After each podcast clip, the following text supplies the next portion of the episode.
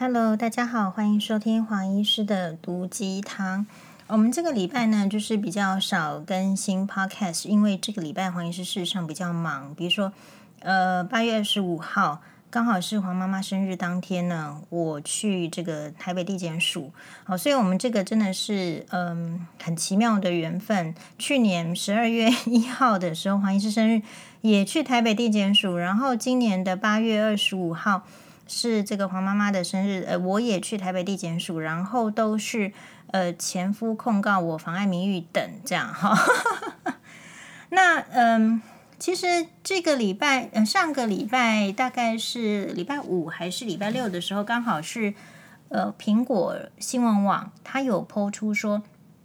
黄医师呢，这个呃上一次被前夫告这个妨碍名誉呃这个议题呢，其实我是。呃，不起诉其实也就是胜诉啊，所以是连着两胜。因为第一起是其实是告我这个丢手机，好丢，因为我曾经在哇哇的节目上呃提到那那一集呢是在讲，哎，我们今天是要来讲这个诉讼吗？不是，不是这个议题呢，我我之后再讲。我的意思是说，我这个礼拜是比较忙，因为我礼拜三去台北地检署之后呢，知道对方是要告我什么之后，呃，我就会。差不多在很近的日子，我就会通通把证据，然后怎么样这个攻防我都想好了。然后呃，当然马律师也会跟我讲说他的这个想法，然后需要我呃提出什么，然后，或者是说我们需要怎么样的这个。所以，诶，因为为什么会提到这个，是因为在那个上个礼拜我们这个，诶，我说认证前夫是妈宝，还有丢尿布男，还有。嗯，这个家暴男的这个官司上呢，其实黄医师是胜诉的。下面有一则网友的留言是问说：“黄医师，呃，你为什么可以又当眼科医师要看门诊？事实上，黄医师有时候还要开刀嘛？好，为什么可以这哎这个工作，然后又要照顾家庭，又要照顾这个双八？”诶，然后呢，还可以去上节目，然后又可以这个直播，然后又录这个 podcast，或者是呃等等这样。然后说呃，到到底是怎么样时间管理的？有时候呢，其实我都会，我不知道大家会怎么想。比如说像我是那一种，就是一定要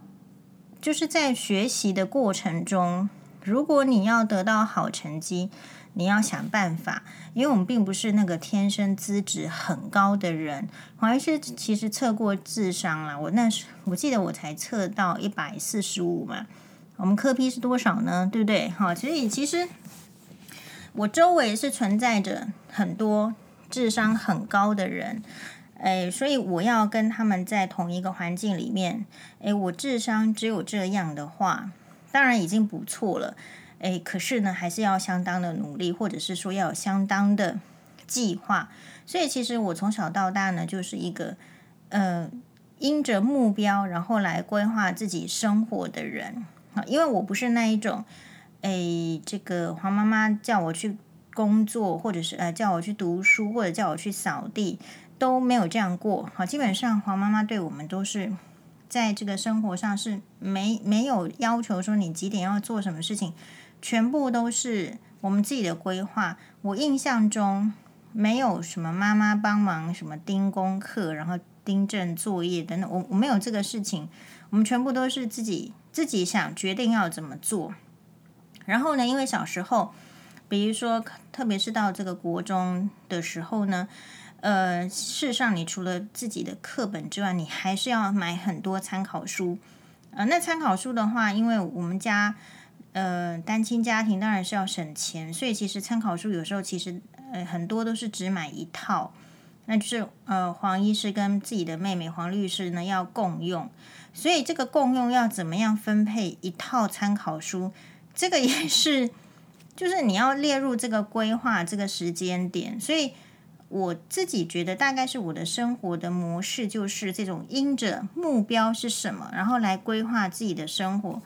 然后，所以我对于自己一天二十四小时的时间分配啊，其实会有很强烈的主张。比如说，其实我从小到大，我就是立志不熬夜的人。这个熬夜的意思是，我十二点以前，呃，就是很很努力，我也不会提早睡，但是我也不会十二点以后才睡觉。就是在我的读书历程也是，比如说，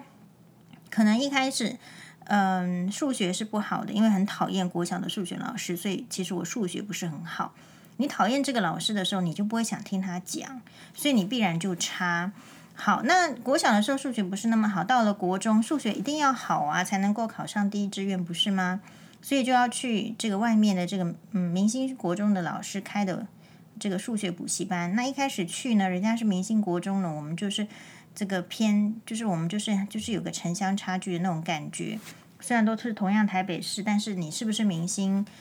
国中或是明星高中，其实是有它程度上的差异。所以为了要这个追上去，我说我第一次去考试都是零分嘛，啊，然后想说怎么搞了都零分都不会写，好，那没关系，零分回来就是要呃加强学习，努力练习，想办法进步，所以呃就会安排练习时间。那假设说呃今天的课业也比较多，到十二点就睡觉的话，我记记得那时候都是定闹钟四点哦，或者是五点。又爬起来，再继续做数学，因为我笃信呢，这种呃需要花脑筋的事情是清晨做是好的。所以为什么黄医师跟老人很合？就是其实我我跟他们的作息 差不多。然后后来就是说医学院嘛，呃，医学系，呃，然后呢，在这个你你在医院，在医院工作，其实也要非常早起，比如说六点就要出现在病房。把病人都看完了，因为我们七点十五分就要准时开会了，所以我基本上是因为我的这个 求学的历程，还有我的工作，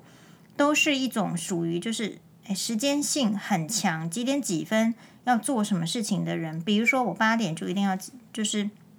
进开刀房，或者是我们九点门诊就一定要开始，十二点就要结束。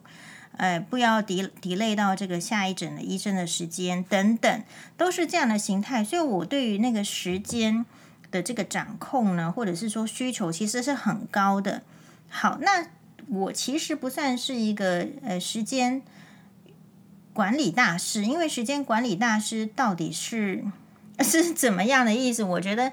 我们也不真的认识那个时间管理大师，因为时间管理大师的生活可能不见得是你想要的。比如说，我们知道很多的企业家，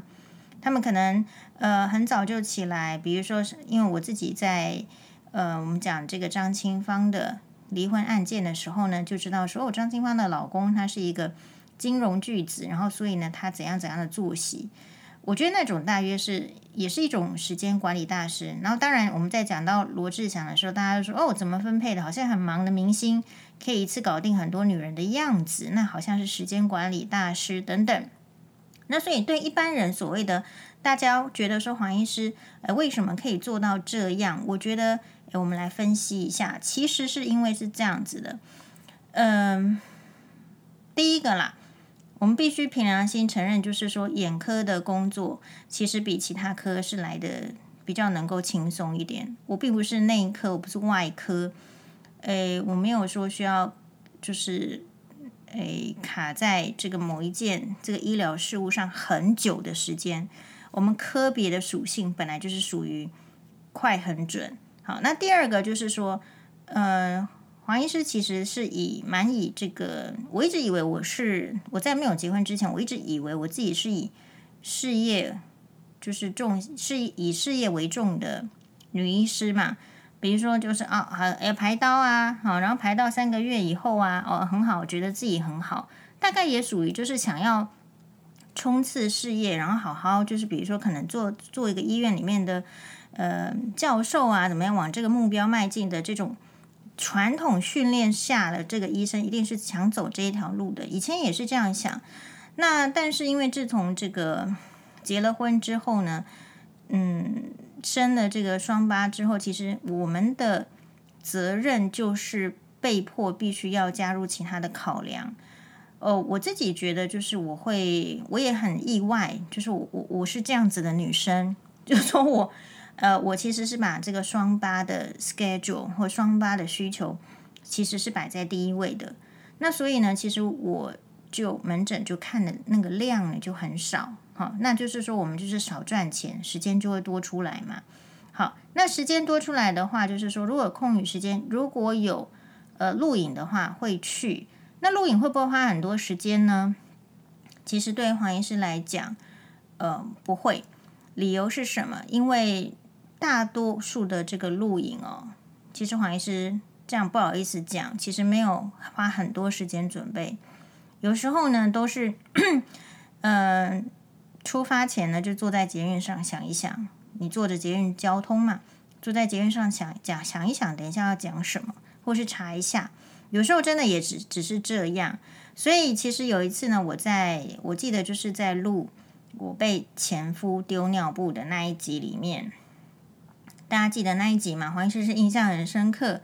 呃，我就穿着一个呃绿色底豹纹的洋装，呃，然后有跟廖慧英老师啊 H 哦，我记得马赛晴律师也在那一集哦，好像是哦，啊，这个有点不太确定。应该是啦，应该是，因为我记得他好像说了一个让大家捧腹大笑的理论，关于这个精子的。好，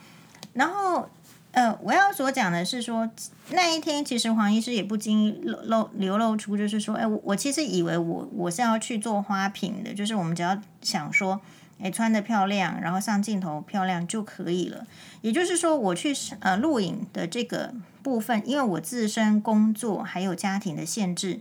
其实我没有把它摆的，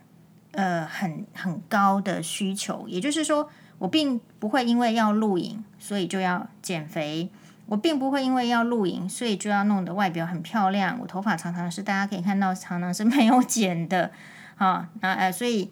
呃，没有说因为要录影就需要去准备很多衣服。同样的衣服一穿再穿，我也会，只要我觉得那件衣服漂亮，哎，然后呢？还有就是说，在准备的，还有就是说，我自己为什么会出现在媒体，是因为我强烈有一个希望，就是可以为这个，嗯，我觉得在婚姻中受到压迫的媳妇说一些话，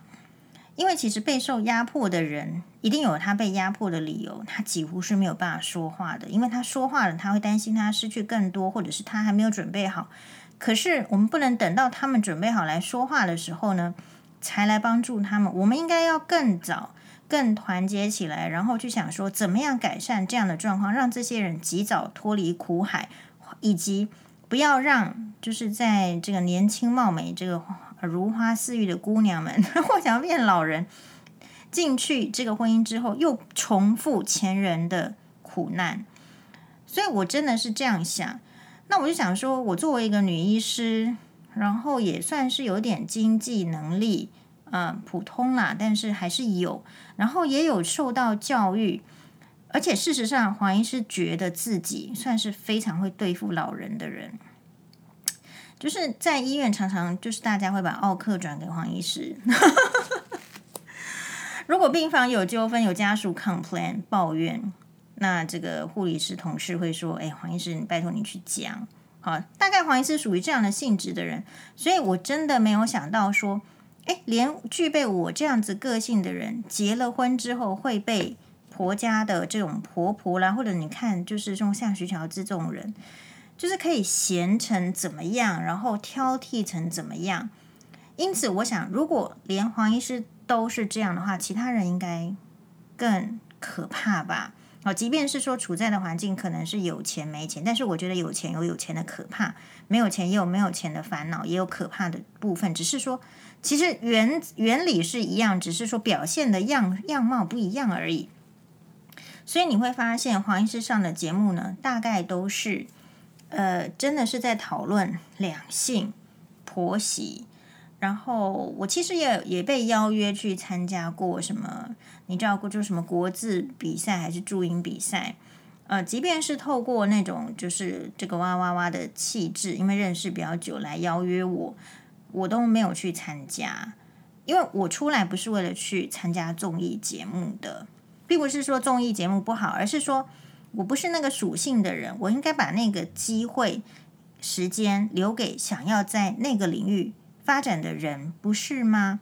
所以也就是说，我的这个生活为什么会让大家觉得好像是管理大师？是因为我有很明确的目标，有了目标之后，我就会定出那个节奏，以及我所能够分配的时间。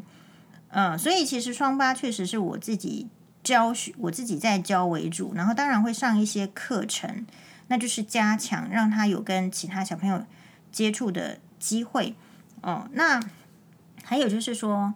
所以你你会发现，如果是这样的话，欧巴讲话其实很像黄医师，辛巴讲话也有一点像黄医师，然后你会发现，呃，我自己觉得蛮欣慰是说，哦，要一直动脑筋。然后我们会有我们这样子的家庭，单亲家庭、离婚家庭所面临的挑战。然后我们会有一些想法，比如说，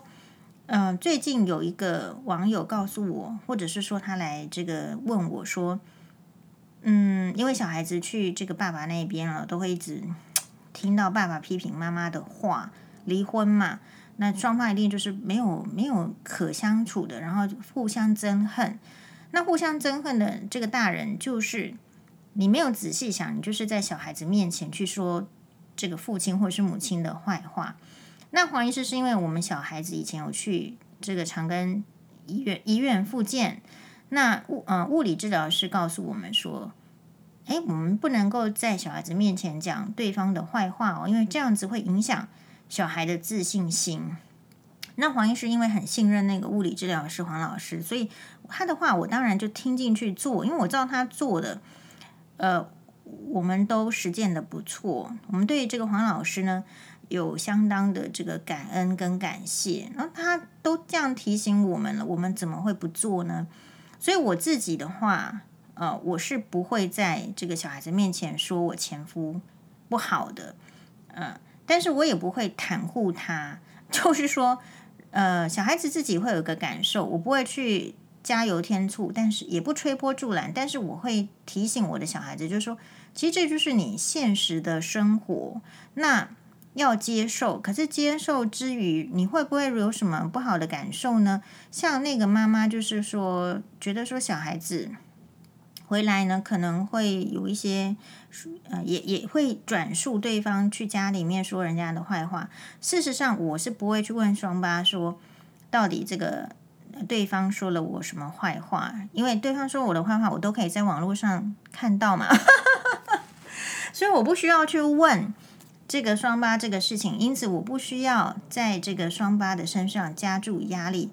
但是这个网友就不一样啦，因为。他就是会小孩子会转述，所以他就问我说怎么办？我说其实哈，这个小孩子我我会跟他强调要注意接受教育，也就是要注意学习，然后要告诉他你现在年纪小，你就是不会判断，所以你才会去教育，你去学习，其实就某种程度是要学会判断，然后不要被呃，就是说比较不好的这种。呃，习惯啦，或者是人影响，就是你要去观察。有时候我们常常讲说，这个人呢、为什么为什么黄医师没有没有学坏？为什么没有被带坏？因因为我就不认同那样子的这个做法，所以我就不会带坏。我不会看到人家去抢人家老公，然后就说，哎，我也来抢抢看。其实每一个人都要具备一点点这样的能力，而不是洗脑自己说，其实抢老公也不错。或者是抽根烟也不错，在这个形成的过程中，你就要去判断说，即便所有的人都在做，可是你只要觉得那不对，你照样是不做的。我大概就是属于这种个性。好，那所以我就告诉那网友说，你必须跟他讲说，你你现在还不懂，好，那所以呢，你必须好好学习，你才能够判断。然后你有学习的经验能力之后，你再来下结论。所以你现在先观察就好。你不要试着帮小孩子下结结论结论哦。如果你帮小孩子下结论，会成为一个习惯，那这样小孩子就不太有机会思考了。所以，我们一方面骂年轻人没办法思考的时候，事实上他们是是受是受害者，是被爸妈害了。我们在门诊看过太多的小朋友来是不讲话的，都是爸爸妈妈在帮他下结论。那所以黄医师的好处就是因为。呃，我不让黄妈妈帮我下结论，黄妈妈也不要来帮我下结论，所以我今天就还有一点点呃独立思考的可能与机会嘛。好，所以我就继续再告诉这个网友说，那这样子的话呢，嗯，你可能还要告诉他，就是其实每一个人哦都会有他的处境跟想法，呃，那你不知道，你不太清楚知道说他是为了自己还是为了你。但是你一定要为了自己活得很好。如果你真的不喜欢他讲这些话，你听了会就是讲你妈妈不好，或是讲你爸爸不好。其实你要有勇气说，我不喜欢听你讲这些，你可以不要再讲了吗？其实我是鼓励小孩子这样的。然后一开始他们不会这样讲嘛，我就会说，那你就要说用日文说，撒，我不知道啊，我不想再听这个话题。就是我觉得小孩子要在很小的时候就要学会拒绝。呃，因为小孩子本身，我自己的观察是，生活在这个世界出生起来，他就一直在接受、接受新的知识，接然后身体这样成长。可是要什么时候开始要懂得拒绝呢？有需求你就要懂了，是吧？所以这个就是老天爷给我们的试炼。只要你有拒绝的需求，你就不能再说：“哎呀，我不习惯拒绝，我不知道怎么拒绝。”我问问大家哦。好像是今天去上班搭捷运的时候呢，我是往上行啊，往上的这个手扶梯啊，这次没有跟人家吵架啦，没有上新闻。呃，但我就是站在后面，我前面一个男生呢，大概我们就是隔一个大概一至两个的那种，就是台阶的这种距离而已。那我自己大概就是因为疫情的关系，我不要跟人家只站一个台阶，我大概站两个台阶。然后结果。那个前面这个男生呢，他就很像是那个公园老人运动要往甩手，竟然在捷运上行的手扶梯上面没有好好的站立，然后再甩手，两只手在往后甩。你知道，一般的人会想说什么？一定会想说，反正等一下就到了，因为一个这个手扶梯差不多一分钟而已嘛。但是黄医师不会，我就跟他讲说。先生，你后面有站人，你不要甩手，就这样子啊。大家会觉得，然后那个先生就不甩手了。所以我觉得，你这个社会要能够进步，一定要先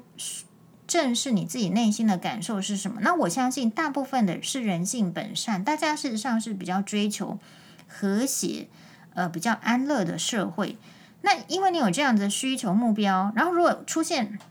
相反的时候，你才会跟人家说：“诶，我不要这样。”那那一些其实本来就比较自私，没有考虑别人立场，或者是说没有观察力、没有人教他的人，他也才能够进步融合入这个比较和乐的社会哦。所以黄医师是这样想的。好，所以你说怎么样这个时间的运用呢？就是目目的性。然后黄医师可能不太会跟人家这个纠缠。这个纠缠的意思是说，呃，其实骂黄医师的人很多嘛，酸民啊，哦，这个什么徐乔治啊等等，我基本上不跟我不喜欢的人纠缠，因为我觉得这个世界上人呐、是最多的，对吧？地球都快爆炸，人都不知道要什么时候搬去月球，正在伤脑筋呢。所以你怎么会觉得说这个这个只有你讨人厌的人需要 interaction，需要互动？我们应该要把这个人生呢、我们说生命是不是时间的组成？如果你在乎你的生命，其实应该要在乎你的时间。所以，我们应该是要跟诶，能够让我们这个再加分，不管是在外表啦，还是在内心加分的人，或者是说议题，老来来这个与之为伍嘛。所以，为什么会有这个时间来做这个事情，而让大家看到？是因为我对于我没兴趣的人事物，我几乎不太花时间。嗯，所以其实我不太会去，就是说跟人家纠缠。所以你看到我跟我前婆婆有纠缠吗？其实没有，对不对？我的婚姻时间相当的短，我记得是一百年七月的，诶，我们是一百年才认，我是一百年五月才认识前夫，然后一百零一年七月才结婚。其实一百零五年的这个呃。就是一百零四年，我们就去提出离婚了。一百零五年第一审的离婚判决就下来了，所以可见我不是一个会跟这个，就是我觉得没有必要的人，一直让我的人生折损的人，勾勾底的人。我很快，这个婚姻其实很短，啊，很短。那所以同样，你看黄医师对付这个网络上的酸民也是一样，你想骂就赶快骂，这一分钟就骂完了，啊，骂完就封锁。其实处理就是眼明手快。我的职业哦，因为我们检查眼睛是灯在照病人眼睛的，所以真的也不能太慢，太慢就病人眼睛照很久，就大家眼睛怎么会受得了，对不对？你你你会的，你看得懂了，你就是赶快认真看到，大概就是这样。我们科就是眼见为凭，所以这边也也是有一点训练的这种呃时间的运用呃，然后不要跟这个会折损你的人生的这些坏人纠缠。比如说，很多人会去告这个什么妨碍名誉啊，今天看到什么空姐，诶，这个。这个就是他比较比较衰啦，比较衰的意思是说，诶，曾经这个长荣航空空姐，然后在呃因为一些纠纷，所以他可能就是在群组中就说啊，那我们就要来给那个呃飞机餐怎么样怎么样，所以他就被长荣航空解雇。那他是透过工会发动那些呃法律的诉讼，可是这个部分我是认可，就是说你你觉得你的权益受损，或是觉得不应该的时候。你当然要去法律呃，去法院上争取你你你应该的这个就业权，不过是败诉，也就是长荣航空的这样的解雇的决定是正，就是说没有可争议的。那呃，这个事情其实它是苦主，可是我觉得可能是因为这个空姐她嗯、在这个表表现上，也许是比较强势的感觉，呃。我不知道大家会不会觉得黄医师强势？其实黄医师好像很强势，但是又好像不强势，我也不是不太很清楚。但 anyway，我是就事论事，该怎样我就怎样。好，那总而言之，下面你你一个事件上新闻，你下面一定有很多的酸民，所以就有一个这个酸民这个网址啊，有有爱，后来被查出 IP，因为他留了，就是说好像是一个比较腥膻的，让人家看了就不舒服，让女性看了就不舒服的。言论，所以这个空姐呢就去告这个网络酸民，结果被地检署以，就是说他这个人呢，这个留言的人，不管是不是他留言的，都是只是在抒发他的性冲动的感觉而已，所以并不觉得说有公然侮辱。好，所以也就是说，呃，我自己的话，假设因为这个空姐，我我好像可能是单身吗？我不并不清楚。总而言之，他可能时间是比黄医师多的。所以他选择去做这样子的事情，像黄医师就会知道说，我一天二十四小时，我是不可能有时间去理那种酸民的，因为我就算理酸民，通常出来他后面都没有钱，就算是徐乔治出来，他后面也是没有钱，就是大部分都是又老又穷又丑，然后我为什么要为了又老又穷又丑的人浪费我宝贵的时间呢？时间就是生命的组成啊，难道我要在生命的最后一刻我才去懊悔说？天哪，我怎么花了那么多时间在那些烂人身上？不是，所以当你这样想的时候，其实你的生活会很迅速的这个集中在你想要做的事情。你想要旅游，你必须花很多时间学习，然后收集资料，哎，然后好好的去享受。你喜欢什么学习，或者是说你想要具备什么新的技巧跟能力？像黄医师现在想的就是说，哎呀，我上这个这个谈话节目，我们不知道能够。上到什么时候，或者是说有没有什么机会，或是怎样？那我想要就是呃，就是我我会不会觉得我江郎才尽呢？我应该要在我江郎才尽之前又再提升嘛？比如说我现在讲的话是我以前二三十岁的时候累积下来的经验，然后还有一些呃读书，还有一些这个总总之是这样子的黄医师。我现在要问的是，我准备五十岁的时候变成怎样的黄医师嘛？所以我的时间是拿在这边在运用，哦，所以，哎，我也鼓励大家去想一下自己的时间怎么运用。如果当你开始想你的时间要怎么运用的时候，你其实就变成时间管理达人了。呃，当你不想要扫地的时候，你绝对不会去看到垃圾。That's all 啊，所以当你觉得你的名誉，你自己可以扛得起来的时候，其实你不太会在乎那些一两个或是几个。当然说黄黄医师差的人很多啦，好，但是我觉得我可以打败他们。这个打败他们的意思是说，呃，我的名誉应该是靠我自己的努力，比如说我经营自己，或者是说呃做公益，或者是关心这个社会的议题，或者是能不能为这个我们台湾的女生发声，或者是在呃台湾的这种你知道民主的这种维护上面，这个是我觉得很基本的事情。好，我是不是能够有一些贡献？我不，我不大概不是要求说自己一定要有贡献，但是你为了可能有一天要有贡献，你是不是得得花时间呢？对吧？那你如果有这些目标，你比较不容易被那种阿力不达的事情所占据，那你就会节省时间。好哟谢谢大家的收听非常感谢大家拜拜。